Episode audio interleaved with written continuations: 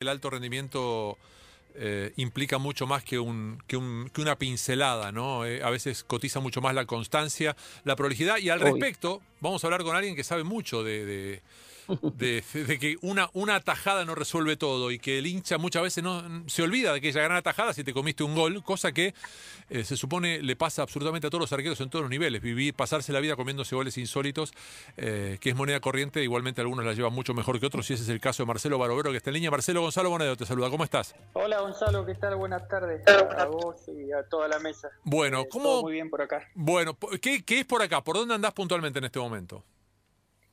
Por Monterrey todavía. Por Mon- y contame cómo, cómo se lleva toda esta, toda esta locura, todo este fenómeno eh, desde, desde un lugar distante de, tu casa, digamos.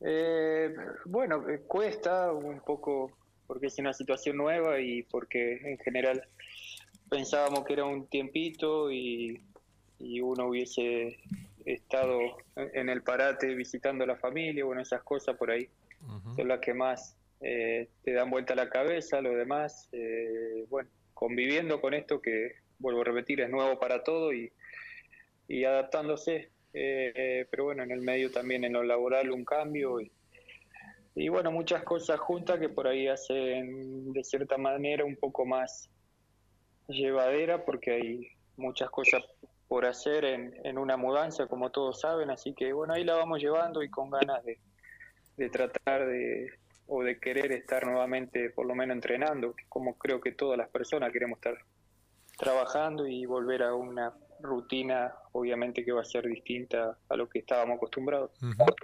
Marcelo, em, yo imagino en, ese momento puntual para tus adentros diciendo, mira, me vienen a descubrir ahora, ¿sabes los años que llevo yo atajando, no? Porque de alguna manera para la gran consideración de gran parte del público y sobre todo de gran parte de los medios, em, fue como si vos hubieras empezado a atajar después de 10 años de ser profesional. ¿No? Que fue probablemente, seguro, sin duda nadie reniega de que esos fueron probablemente tus años más brillantes, pero llevabas un, un- un arrastre muy importante como arquero. Eh, ¿Tenías esa sensación de decir que, de, de decir, bueno, hacía falta un golpe tan fuerte para que se me reconociera en mi debida dimensión? Eh, no, más que lo tomé del- en el sentido de que era una oportunidad bárbara para y que estaba preparado para demostrar que la, la capacidad con una camiseta muy grande y muy importante. Lo Ujú. tomé de ese lado, después el reconocimiento obvio que se hace mucho mayor por lo que genera estos equipos, pero yo la verdad que venía bien y contento por lo que le daba y, y me tocaba vivir en, en los clubes anteriores a, a. River. Dani. Hola Marcelo, Dani, Dani Arcucci te saluda, un, placer. Te escuchaba recién hablar de- del cambio laboral que se te viene em, y mm, tu- tus decisiones, a ver, yo creí entenderlas muy bien cuando, cuando te fuiste de River, en el momento en que, en que te fuiste de River, en, en plenitud, este, eh, siendo un ídolo total, pero ¿qué era lo que te movía en aquel momento? ¿Qué es lo que te mueve ahora a irte a, al Burgos, a España? Bueno, hola Dani, eh, buenas tardes, espero que estés bien. Eh, estábamos ya el último tiempo acá en México con ganas de cambiar de, país, sinceramente. Eh, y bueno, por ahí lo que más vislumbrábamos era una posibilidad en, en Estados Unidos. Eh, pero bueno, apareció esto de, España y, nos gustó, nos entusiasmó eh, en muchos aspectos. Obviamente que lo deportivo llama la atención, pero buscábamos algo de eso para la familia, aprovechar que el fútbol eh, es un medio que te abre puertas, países y culturas y, y bueno, lo agarramos, creo que es, es un, un buen paso que damos eh, con la obligación de siempre de, de seguir eh, respondiendo al club que te contrata y bueno, lo tomamos por ese lado. Sinceramente queríamos cambiar de país. Guidito. Hola Marcelo, un gran abrazo este, y gracias por, por, esta, por esta charla.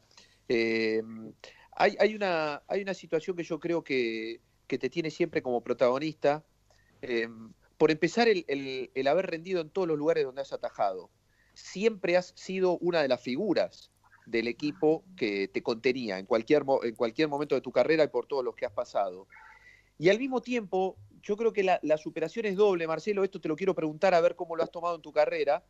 Eh, respecto, viste, de la estigmatización del arquero. El arquero tiene que ser gritón, con personalidad, grandote, que mida dos metros, que sea ancho como una puerta. Eh, y siempre se hablaba de, eh, de, vos un físico más, este, ¿viste? Más, chiquito, un tipo más callado, de un animal del arco, pero sin ese, ese estereotipo de arquero. Este, ¿Cómo lo has tomado a eso? ¿Cómo lo has, cómo lo has afrontado? Bueno, en línea, eh, te sirve como combustible también para ir un poco eh, a enfrentar todo eso y a y siempre tener el, orgullo y el ego de querer demostrar que hay muchas cosas que, se hablan y, se está equivocado, pero bueno, tampoco eh, era la base de, de, lo que yo quería hacer o lo que trataba de buscar. En línea general, uno convive con muchas cosas, con muchas palabras del entorno, pero lo, más importante es no salirse, no, eh, no equivocar los caminos y no hacer algo que uno no está capacitado para hacerlo y estar en el arco y tener la, capacidad de responder a, a, lo que se necesita con la mayor sobriedad. Y bueno, mi forma de, de ser es esta y es la que me lleva a tomar las mejores decisiones, así que eh, más que todo es, es, ser uno mismo en definitiva y, y tratar de, de, estar a la altura de la competencia, pero sobre todo superarse uno mismo, eso es lo que uno siempre busca. Después todo lo demás, más en el fútbol, hay mil formas de verlo y, de entenderlo y de gustos, así que no, no puedo andar renegando con eso. Eh, Marcelo, ¿qué es Porteña? un, pueblo muy pequeño que, que, bueno, a mí me, bueno, me tocó nacer ahí, criarme ahí y, dar mis primeros pasos en todo sentido y, la verdad que se lo extraña y estoy muy feliz y volvería a nacer ahí porque a mí como, como niño, como joven me, me llevó a, tener una vida que, que me encanta, la de, de estar en la calle gran parte del día, de un club que te contenga, de, de todas esas cosas que, que te permite eh, vivir en un pueblo tan chico. A ver, eh, Porteña es un pueblo bastante más grande que los que yo he conocido del sur de Córdoba, donde pasé buena parte de, mi infancia y de mi adolescencia. Eh, estoy hablando de un pueblo de casi 8.000 habitantes. Sí, sí, va a ver, yo hago de Cábana, ponele Arias tiene mucho más, Corral de Bustos tiene mucho más, pero Cábana es un pueblo muy chiquito, no más de 1.500, 2.000 personas. Y aún así, es como que eh, ir, a, ir a la canchita del Cabanense no era complicado si estabas en el pueblo. Imagino que tampoco sería demasiado complicado para vos llegar a tu club. No, porque de hecho eh, lo que más cerca tenía estaba a tres cuadras. Así que eh, llegaba a las 5 y 20, salía del colegio y a las 6 ya había penendado y ya estaba jugando fútbol. Así que era eh, todo muy, muy rápido, muy simple y bueno, en, cierta manera se extraña también eso, no perder tiempo en los recorridos. Claro, pero, pero además me imagino, eh, a ver, lo, lo, veo desde otros deportes, no sé si con el fútbol hoy pasará lo mismo. Eh, muchas veces cuestionamos, más que en los arqueros, en, los jugadores, y che, que, el pibe que viene apurado, que tiene toda la vida rápida y, no se quedan a hacer a patear tiro libre después del entrenamiento, que, nos vamos rápido para, o para casa o a lo del amigo o a lo de la novia, a jugar a la play. Eh, y yo tengo el prejuicio todavía de que en lugares como Porteña todavía debe, debe pasar eso, de poder tener el día y poder jugar o, en tanto, cuanto más jugás, mejor jugás, se supone, ¿no es cierto? Más aprendés. Sí, más, más eh, experiencia vas eh, viviendo, agarrando, y es verdad, después también hay cosas que no, no, sabemos manejar todavía, porque creo que hay un mundo de, posibilidades que te dan los clubes hoy de, y, y, de, poder estar mucho tiempo en el club y, uno ve a los jóvenes que no lo aprovechan, pero bueno, es un poco toda esta velocidad de ir para todos lados y sin saber a dónde vamos realmente, porque eh, si te pone a ver, o, al paso de los años, yo considero cada vez más importante y le doy más valor a, la contención que me dio tanto eh, Porteña, Asociación como Atlético Rafael. Claro. Eh, sí, sí, Guido, sí. No, porque te quiero agregar de esto, no lo va a decir Marcelo. este, sí, me imagino por dónde vas. Claro, el, el, club este, Porteña, Asociación Cultural y Deportiva, que tiene su, su, estadio, el décimo Mezzano, eh, Marcelo eh, ha donado todo el cambio de iluminación. Claro, claro. ¿Eh? Eso, eso es, esta es la retribución también este, que, que, le da a él de, esto que él está diciendo, de, la contención de lo que ha sido su club, ¿no? A ver, digo, con, dicho con gran donación. Dicho con respeto y cariño, Marcelo, eh, ¿era cambiar la iluminación o poner una iluminación acorde con, que se pudiera jugar? Digo, porque, porque no, no debe ser fácil tener un estadio con, con, iluminación. Además, algunos pensarán para qué tenerla, ¿no? Eh, ¿cómo, es, ¿Cómo fue la lógica esa? No, bueno, eh, no era tanto por el hecho de los partidos, el hecho de, yo me, identifico mucho con los jugadores que salen de trabajar y van a entrenar a la, eh, en, los pueblos del sí, cuando pueden. no es claro, y no, es corrido, así que salen siete y media, ocho de la tarde de, trabajar y se van en pleno invierno a, a entrenar y con el frío y encima con la iluminación que no ayudaba mucho. Pero también tengo que reconocer que era la estrategia para ganar algunos partidos. claro. está muy bien. Está muy bien. Marcelo. se veía mucho. Claro. Eh, y, vos, y el arquero estaba acostumbrado a la luz baja. El, arquero visitante estaba jodido. Eh, Marcelo. Exacto. Eh, y, a ver, recién destacabas algo que es cierto: la, sobriedad, el hecho de simplificar en el deporte, en cualquier deporte, terminamos en que más allá de los talentos, el que juega sencillo es el que generalmente más, más ventajas tiene porque es muy difícil hacerlo sencillo, lo, más fácil, lo, más concreto, lo, que hay que hacer. Eh, pero, pero ¿cuál era eso? ¿Era eso algo que sobresalía en el barovero que atajaba en Porteña o, qué era lo que hizo decir, mirá, mirá, ojo con, con Marcelo que, puede andar? No, bueno, no, no, recuerdo. Eh, teníamos una, muy buena división 84, que ahí en el pueblo no fue muy bien, a nivel país también, siendo de un pueblo muy chiquito, teníamos varios jugadores destacados, pero nada, era tajador. Nada, era y nada más, así que, pero ya pasó tanto tiempo que ya no se acuerda. Eh, ya no me acuerdo, la verdad, pero sí, eh, tenía buena altura para esa edad, pero bueno, de ahí eh, este, hoy en día también lo comparo y hasta por decir en mi pueblo hay preparador de arquero. Yo el primer entrenador de arquero que tuvo que tuve a diario fue recién a los 22 23 años así que hay cosas que han cambiado para bien y me hubiese encantado tener esa posibilidad para haber mejorado mucho más aspectos técnicos.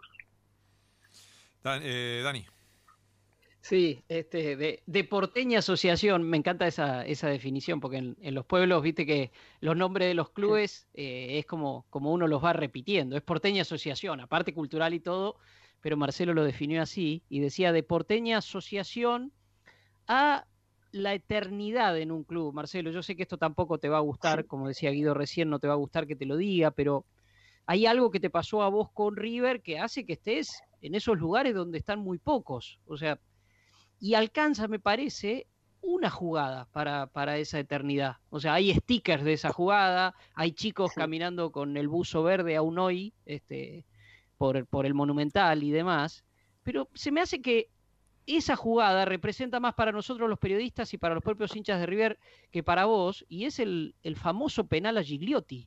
Es una jugada eterna, pero ¿qué representa para vos?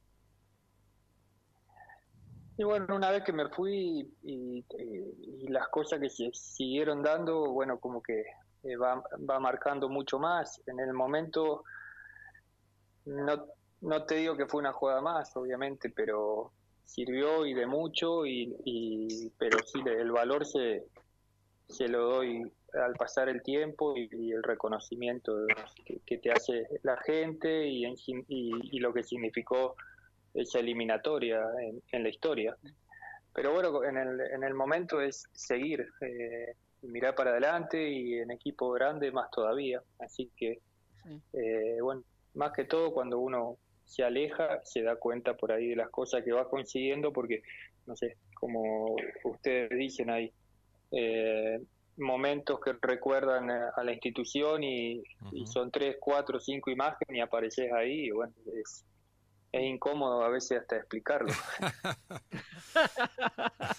¿Qué, te incomoda? ¿Qué es lo que te incomoda? ¿El, lugar así de que, te pongan como en un altar? Eh, sí, sería en el... Es un club de 120 años y, todo lo que genera y que o, el hecho de levantar la copa con Fernando, pues son cosas eh, que ocurren muy de vez en cuando y bueno, tener esa suerte de, de estar justo en, esa etapa es, increíble, la verdad, y más que incomodar, eh, a ver, porque tampoco no, no me causa molestia, pero sí es algo eh, raro y, y, no tenés palabra para, de, agradecimiento a, todo lo que me tocó vivir por el fútbol.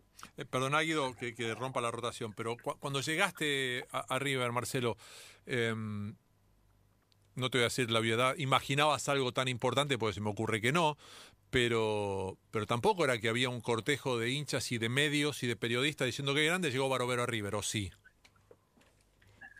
No, no, eh, pero yo me sentía capacitado, bueno, por lo, de la primera pregunta, por todo el camino que venía haciendo. Sí, claro, venía de ser campeón en Vélez, por, La, claro, y eh, en Vélez habíamos peleado eh, como que me había animado a soñar por cosas importantes y grandes. Eh, y bueno, sabía que estaba ante mi, mi oportunidad de, trascender en un equipo grande y bueno, ahí había que tomarla y, y, siempre entendí que las cosas no son de un día para el otro, que había un camino que, hacer por cómo venía la institución y eh, los famosos plazos o proyectos que a veces es difícil de explicarlo, pero bueno, decís, peor de lo que se estuvo no se puede estar y de acá en adelante creo que va a haber mucha, muchas cosas por ganar, por, por encararlas y bueno, así fue, creo que se dio porque también se armó un, un grupo, un equipo de jugadores que, que pensaban y estaban preparados eh, seguramente igual que yo. Claro, te, lo planteo desde el lugar de la, las, desmesuras que tenemos muchas veces los periodistas. Eh, te saco a vos del medio, pongo a, Esteban Andrada, que cuando estaba por llegar a Boca eh, había debate sobre no es lo mismo atajar en Lanús que atajar en Boca, ¿no? Claro, porque el arco de Boca mide 10 metros y el de Lanús 4 metros y medio. Y la verdad que a los tres meses los mismos periodistas estaban discutiendo si Andrada tenía que ser o no el arquero del seleccionado nacional. Eh, estas cosas sé que suceden del lado de los medios y no tienen por qué importarle demasiado, pero imagino que no debe haber sido demasiado distinta la lógica de decir, pero ¿cómo Barovero va a ser el arquero de River? Bueno, sí, terminó siendo bastante el arquero de River. Sí, y creo que es la mejor manera de, en, cierta forma, que, el equipo eh, que te lleva, bueno, también le brindes eh, una cierta seguridad antes de, ir, todo lo, lo que venís jugando. Eh, porque bueno, hay dos caminos de llegar, el de ir por, inferiores, por abajo o llegar desde otro club. Y a veces los saltos o las adaptaciones son siempre complicadas, difíciles, pero bueno, si viviste cosas parecidas, puede ser más factible que funcione. Guidito. Marcelo, yo creo que este, tendrías que haber sido arquero de la selección argentina. Eh, en un momento era descollante tu, tu nivel acá. Eh, pero entiendo que como otros arqueros de buen nivel en ese momento, eh, tal vez la fidelidad y el siempre haber respondido bastante bien en el arco de la selección argentina de Romero, aún con inactividad en su club, eh, los terminó complicando en cierto punto poder, poder ser convocados. ¿Vos sentís lo mismo? ¿Sentís que tuviste nivel de selección y que, bueno, este, te tocó justo por delante que le respetaran eh, el, puesto a quien más veces vistió el buzo argentino, que es eh, Chiquito Romero. Considero que, podría haber eh, tenido la posibilidad de, estar entre los tres, después de ahí a jugar. estaba un, poco más difícil, pero bueno, ya estar es, es algo muy bueno y después la peleas.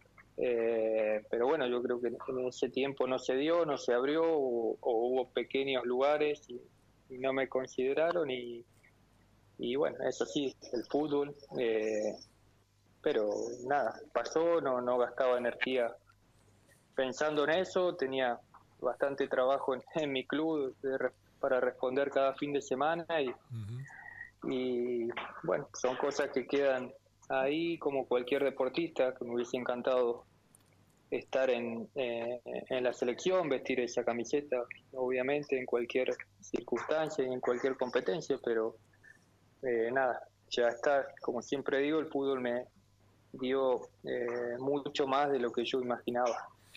Y a propósito de imaginar, ¿qué imaginas el de lo que se viene? Y que hay un, gran proyecto, también muchas cosas por, por conseguir y y voy por eso, por querer trascender, eh, colaborar y, y que el Burgos en pocos años esté en primera división. Pero bueno, es todo un camino que hay que hacer y me gusta. La verdad que he salido de ascenso y sé un poco el, sentimiento ese, lo, lo, que genera, la ilusión. Y, y bueno, me moviliza. Estoy muy ilusionado de que podamos entre todos encaminar y, y hacer que el club trascienda. Dani. Eh, Marcelo, vos sabés que ahí te preguntaban los muchachos por, por algunas características tuyas como arquero, y vos ya lo habías mencionado alguna vez, pero en México hasta, hasta te dieron una cuestión como de superhéroe, sobre todo por algunas atajadas, a Caraglio recuerdo una vez, que es con el, el famoso tema del largo de tus brazos, que parecen estirarse tus brazos. Este, ¿cómo, es? ¿Eso lo, marcaste alguna vez, incluso cuando todavía estabas en Vélez? Sí, bueno, en general eh, muchos compañeros, hasta los entrenadores de arquero tratan de, bueno, eh, entre risas también está el, chiste fácil, pero eh, después lo tratamos de aprovechar también. así que más de una vez me tocó llegar a, a, pelota un, poco eh, rara para la mayoría y bueno, es aprovechar las cosas que uno tiene para, para de alguna manera solucionar lo que te ponen enfrente. Como siempre digo, no, no soy un arquero espectacular ni eh, 9, 10 puntos en, algún aspecto, pero sí, eh, pero sí trato de, de lo que te pide la jugada o el partido eh, estar ahí presente y, y bueno, eh, con eso me, mentalizo cada semana y me preparo para siempre tratar de, de pulir y, y, seguir estando a la altura, compitiendo y aprovechar que este puesto no, no deja de, de sorprenderte y de querer mejorar eh, semana tras semana. Dar una más, Sí, perdón, dale, una más voz. No que Gonzalo te hubiera llevado a los Juegos Olímpicos a competir con Phelps. es una característica que usted le marca mucho a Michael Phelps, sí, Gonzalo. Sí, sí, sí, sí, sí, sí, sí, totalmente. no hubiese estado mal, la verdad que me, gusta el deporte en general, he visto, eh, me, me, encantan los Juegos Olímpicos, lo que es esa competencia y bueno, siempre estaba Gonzalo ahí llevándonos un poco la, las características de muchos deportes que lo tomamos a la ligera, pero después nos hacemos hincha y queremos saber un poco más, más en esa competencia cada cuatro años, bueno, ahora un año más. Estamos sufriendo, estamos sufriendo, pues a esta hora deberíamos estar en Tokio, así que imagínate, eh, Marcelo. Pero bueno, llegará el año que viene, esperemos que así sea y será una señal de vida fantástica. Guidito, una más. Marcelo, te quiero consultar. Eh, respecto de lo que es, eh, bueno, eh, eh, estar en un equipo de tanta exigencia, como te ha pasado en River, todos tienen la suya, ¿no? Pero esto de, estar en River es, siempre marca una, exigencia mayor, con un animal competitivo como, como Gallardo, que en estos días ha cumplido seis años al frente del equipo, y con, una situación que yo cuando te fuiste, en algún punto lo, lo entendí, pese a que probablemente muchos este, sostuvieran que cómo, cómo, cómo uno puede irse de un club donde es un ídolo absoluto y donde ha ganado todo. Pero vos siempre fuiste de preservar un poco tu, familia y tu entorno. Eh, y, a, eso voy. Si en algún momento eh, hay, un hartazgo, hay, una, hay un colapso de estar en, todo el tiempo en, en esa máquina de competir que es River y de verse en todo el mundo y de salir en todos lados. Bueno, en todos los clubes uno lo vive con, mucha intensidad del momento que arrancás hasta que termina el semestre o la temporada. Eh, obviamente que eh, River es diferente a todo lo demás en, en entorno, eh, pero después pasa por decisiones personales que uno va observando, del tiempo que, que, dispone, que disfruta, que le da a la familia, que no, qué riesgo podés, que implica también estar tanto enfocado en un trabajo, así que en definitiva para mí siempre lo, lo más importante son la familia y alguien también me dijo que los hijos eh, crecen y se van y yo soy hijo y en su momento me fui a los 13, 14 años de casa, así que hay, cosas que las que hay que tener la, no sé, la, la, mm, personalidad de decir, eh, bueno, hasta acá llego, di lo mejor y, y nada, son decisiones que uno va tomando y nada más. Después eh, la vida pasa por disfrutarla con los seres queridos, eh, aprovechar los momentos y tampoco quiero estar eh, años más adelante siendo un renegado por no haber puesto los, los puntos cuando yo los quería. Así que en general tomo de esa manera la, la vida, soy un agradecido siempre al fútbol, a la exigencia y, y en todos los clubes, como dije, lo tomo con la mayor intensidad, eh, pero bueno, eh, sí, obviamente que el, entorno de River es otra cosa. Marcelo, aprovechando lo que, lo que hablabas recién de los Juegos Olímpicos, ¿que ¿descubriste algún deporte o algún fenómeno o algo que, digas, pucha, qué, qué, bueno debe ser, a ver, debe, o sea, como si no fueras deportista vos, eh, qué lindo debe ser hacer tal deporte? ¿Alguno que te guste en especial? No, me gusta mucho en general. En, el colegio en Porteña nos daban eh, como un dos, eh, dos trimestres de atletismo, así que hacía me gustaba el salto en alto, jabalina, el lanzamiento de bala, martillo. Y después otros meses, los de verano, llegando al verano, hacíamos natación.